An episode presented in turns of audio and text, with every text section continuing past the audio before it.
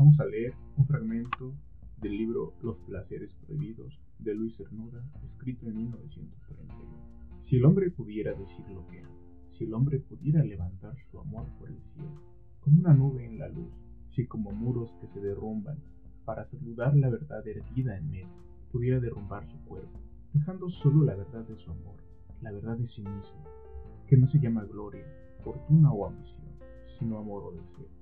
Yo sería aquel que imaginaba, aquel que con su lengua, sus ojos y sus manos proclama ante los hombres la verdad ignorada, la verdad de su amor verdadero. Libertad no conozco, sino la libertad de estar preso en alguien, cuyo nombre no puedo oír sin escalofrío.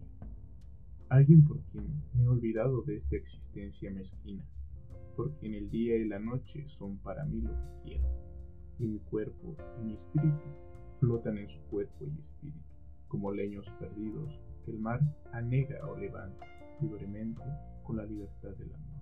La única libertad que me exalta, la única libertad porque no. Tú justificas mi existencia.